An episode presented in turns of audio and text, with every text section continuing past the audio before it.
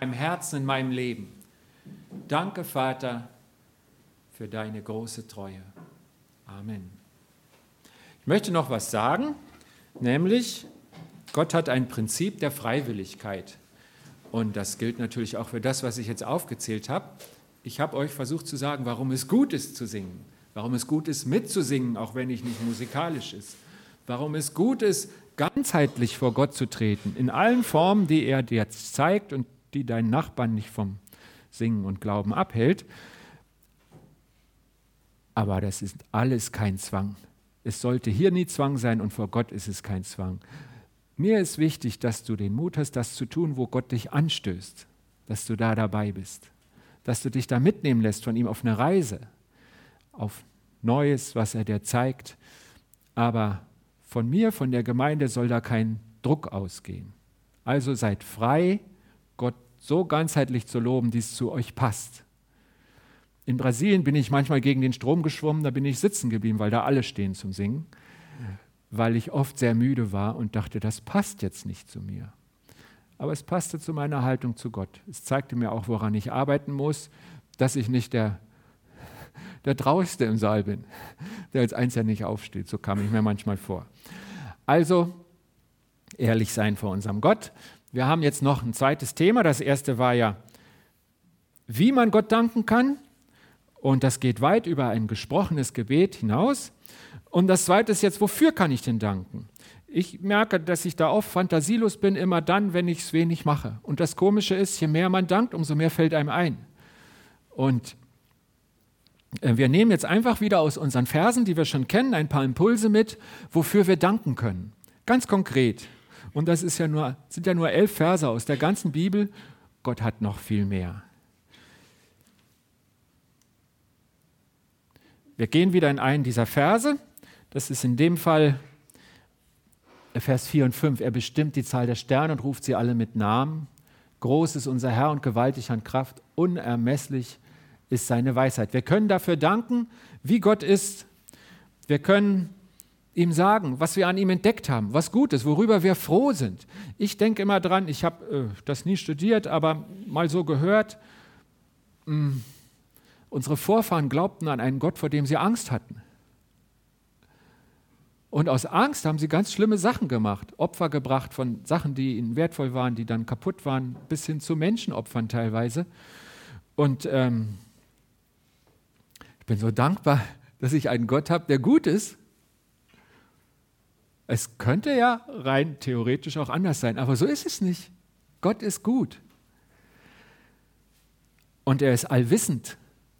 Das mit den Sternen, nicht? wir sind da mächtig am Forschen, aber allein die Frage, wo hört denn das Weltall auf? Was ist denn dahinter, wenn es aufhört? Da merke ich, mein Kopf ist zu klein. Ich krieg's nicht hin. Es ist ein Kreis, kommt mal da wieder an. Was ist außerhalb des Kreises? Wo geht's hin? Ich kann die Unendlichkeit nicht denken. Und Gott, der kann diese Unmenge an Sternen, der kann die alle benennen. Der hat die sich alle gemerkt, der kennt die. Wenn du da hochguckst und siehst, heute ist besonders klar, ich sehe mehr Sterne als sonst. Und er kennt die alle mit Namen. In dem guten Seminar, wo ich war, haben sie gesagt, eine Sache, die ich immer sehr früh versuche, ist mir die Namen zu merken.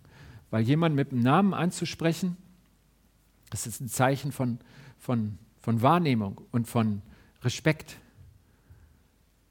Und Gott kennt nicht nur die Sterne mit Namen, er kennt dich mit Namen. So ist Gott. Und er kann sich das merken. Auch wenn du vielleicht lange Zeit nicht zu ihm gekommen bist. Er hat dich nicht vergessen. Er kennt dich immer noch mit Namen. Wofür kann ich danken? Für das, wie Gott ist. Allmächtig. Da er ein guter Gott ist, ist das total gut für mich.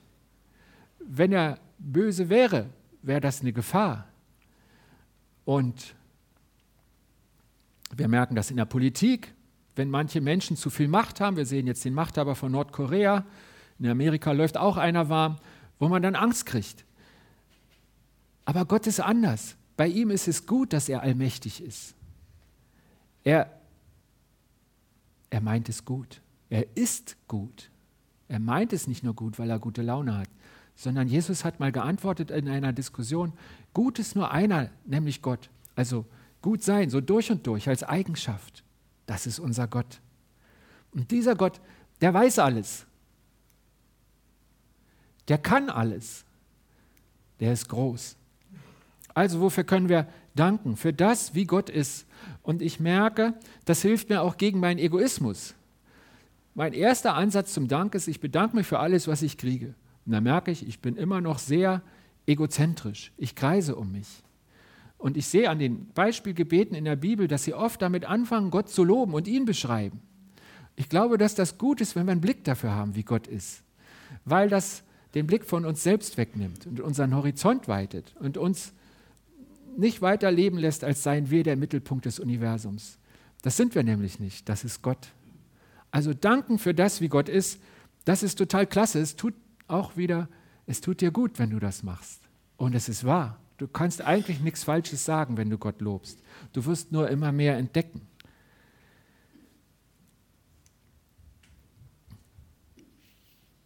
Und das zweite Thema, was Gott für uns Menschen tut. Und das ist so vieles. Dafür kann man natürlich auch danken. Dafür, dass du heute Morgen aufstehen konntest, dass du geschlafen hast, was auch immer. Du merkst, heute war es besser. Meine Tochter sagte zu mir, die Nacht habe ich besser geschlafen als letzte. Habe ich mich mitgefreut. Aber sie hat sich letzte Nacht genauso angestrengt. Es war ein Geschenk von Gott, dass die Nacht besser war. Das ist einfach so. Danken für das, was Gott für uns tut. Hier lesen wir allerdings, der Herr baut Jerusalem wieder auf. Er sammelt die Versprengten Israels. Gott baut seine Gemeinde. Das ist was ganz Schönes dass wir hier Gemeinde haben, wo wir zusammenkommen, wo er in unserer Mitte ist, wo er lebt, wo er sich darum kümmert. Und was macht er da? Da ist nicht immer alles ganz toll, sondern er baut wieder auf. Er sammelt die Verstrengten, er muss reparieren. Er ist so praktisch und an den Schwierigkeiten unserer Gemeinde ist er ganz nah. So handelt Gott an uns Menschen. Ich erkenne genauso stark an jedem Moment, wo Versöhnung stattfindet, dass Gott da ist, vielleicht noch viel stärker, wo sich ein Leben ändert, wie an einem schönen Lobpreis. Wenn ich nur auf das Schöne schaue, dann denke ich, ich kann nur zu Gott gehen, wenn es mir gut geht. Hier schreibt er es genau andersrum. Er sagt, ich kümmere mich um die Probleme. So bin ich bei euch. Das tue ich für euch. Er sammelt wieder, was versprengt war. Dazu muss man ja nicht weg sein. Man kann auch innerlich versprengt sein, in seinem Herzen mit Distanz gehen, auf Distanz gehen zu, zu Gott, vielleicht auch nur zur Gemeinde und der Glauben ist ins Privatleben geraten. Aber Gott sammelt die Gemeinde für einen Neuanfang. Und neu anfangen können ist Segen. Neu anfangen bei dir selbst, in deinem Leben. Ich weiß nicht, wie dein Glauben war in den letzten Monaten. Du kannst neu anfangen, denn er, er sammelt die Versprengten. Er geht dir gerne nach. Und auch wir können das hier im Brühl. Diese Gemeinde, die wird gebraucht. Es leben 21.000 Menschen in diesem Ort. Und alle diese Menschen brauchen die Nachricht, dass Gott für sie da ist, dass er ihre Schuld bezahlt hat, dass bei ihm neues Leben möglich ist. Wie sollen das diese Leute denn hören, wenn es nicht Gemeinden gibt, die das vorleben, so wie wir? Ein Neuanfang ist möglich, weil Gott das Verlorene wieder einsammelt und Jerusalem wieder aufbaut. Und da geht es nicht um Städtebau, da geht es um seine Gemeinde. Und er tut es auch bei uns. Willst du dabei sein? Er liebt seine Gemeinde, er liebt diese Gemeinde im Brühl. Nicht, weil wir besonders toll wären, weil bei uns alles gut gelaufen ist in den letzten Zeiten, sondern weil er gnädig ist und weil er wieder aufbaut. Ein echter Grund zu danken. Vers 3. Er heilt die gebrochenen Herzen und verbindet ihre schmerzenden Wunden. Er heilt an Körper, Geist und Seele. Hier klingt das Richtung gebrochenes Herz. Das, was dir Not macht, was der Bruch war in deiner Biografie, in deinem Glauben, vielleicht auch in der Beziehung zu anderen Menschen um dich herum. Wie geht es deinem Herzen? Sind da Enttäuschung, Sind da Verletzungen? Gibt es eine Bitterkeit? Bitterkeit kann das ganze Denken und dann den ganzen Menschen verseuchen. Die Bibel vergleicht es mit einer giftigen Wurzel. Die zieht das Gift und verteilt es im ganzen Körper. Das ist Bitterkeit. Die gute Nachricht ist, Gott heilt dein Herz und er verbindet deine Wunden. Er kann das. Wir haben das geklärt, dass er es kann. Er macht das. Warum macht er das? Weil seine Liebe so groß ist. Weil er dich nicht aufgegeben hat. Weil er da dran geblieben ist. Weil er dich liebt. Willst du das? Dann sag es ihm. Und dass er es will, das ist ein Grund zum Danken. Wir nehmen noch den Vers 6 mit, weil er auch in dieses Thema passt, was Gott für uns Menschen tut. Der Herr hilft den Gebeugten auf und erniedrigt die Frevler. Gebeugt. Bist du gebeugt? Hat dich etwas niedergedacht? Ging etwas über deine Kräfte? Wolltest du nicht mehr? Gibt es Sorgen oder Nöte, die dich runterdrücken? Hier steht schwarz auf weiß in der Bibel dass Gott dir aufhelfen möchte. Und ich glaube, er ist auf dem Wege, das zu tun. Öffne dich für ihn. Suche sein Handeln. Bitte ihn um das, was dir wirklich Not macht. Bring es zu ihm. Vielleicht sehnst du dich auch nach Gerechtigkeit, dass ein Frevler bestraft wird. Vielleicht hast du das auf deinem Herzen und es zieht dich runter.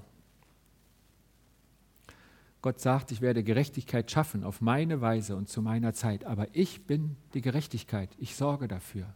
Vertraue ihm das an, was dich so ärgert, damit du deinen Frieden hast. Und glaube mir, er wird es eines Tages gerecht machen. Ich weiß nicht in jedem Fall, wie er es macht, aber ich bin sicher, dass er es tut. Und das ist eine gute Nachricht. Etwas, wofür wir danken können. Und es gibt natürlich auch noch die klassischen Anliegen zu Erntedank, auch in unseren Versen.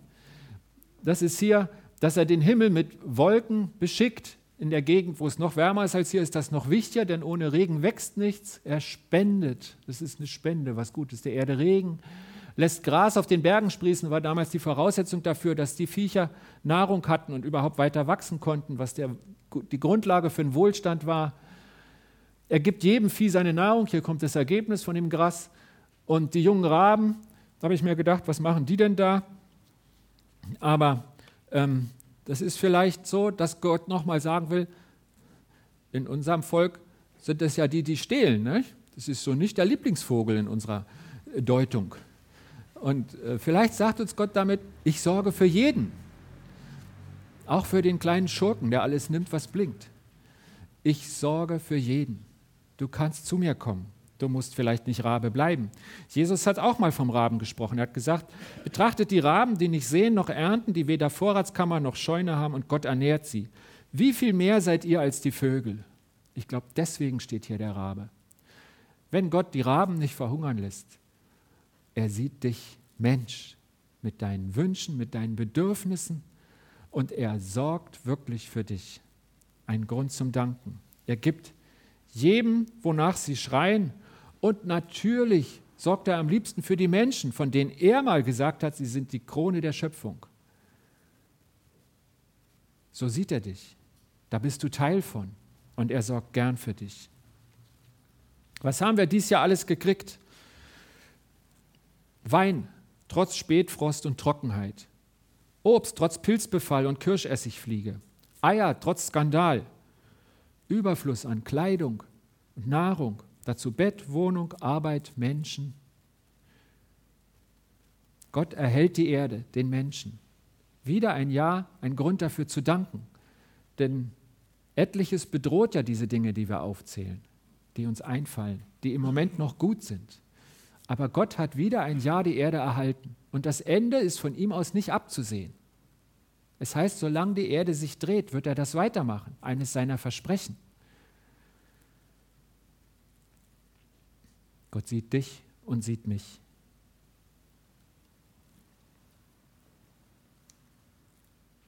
Wofür Gott danken? Das war unsere zweite Frage. Danken dafür, wie Gott ist, weil er so toll ist, und weil es gut tut, sich das bewusst zu machen und weil er es gerne hört. Eine Art es ihn zu ehren. Danken dafür, was Gott für uns Menschen tut. Vielleicht sagst du, in meinem Leben habe ich eine große Not, einen Kummer. Dann bring diesen Kummer zu Gott. Bring dein Weinen, dein Klagen. Wenn dir einer helfen kann, dann ist es er. Und ich wünsche dir, dass du daneben noch entdeckst, was er Gutes getan hat, was es auch gibt in deinem Leben. Danken dafür, was Gott für uns Menschen tut. Und klassisch der Erntedank.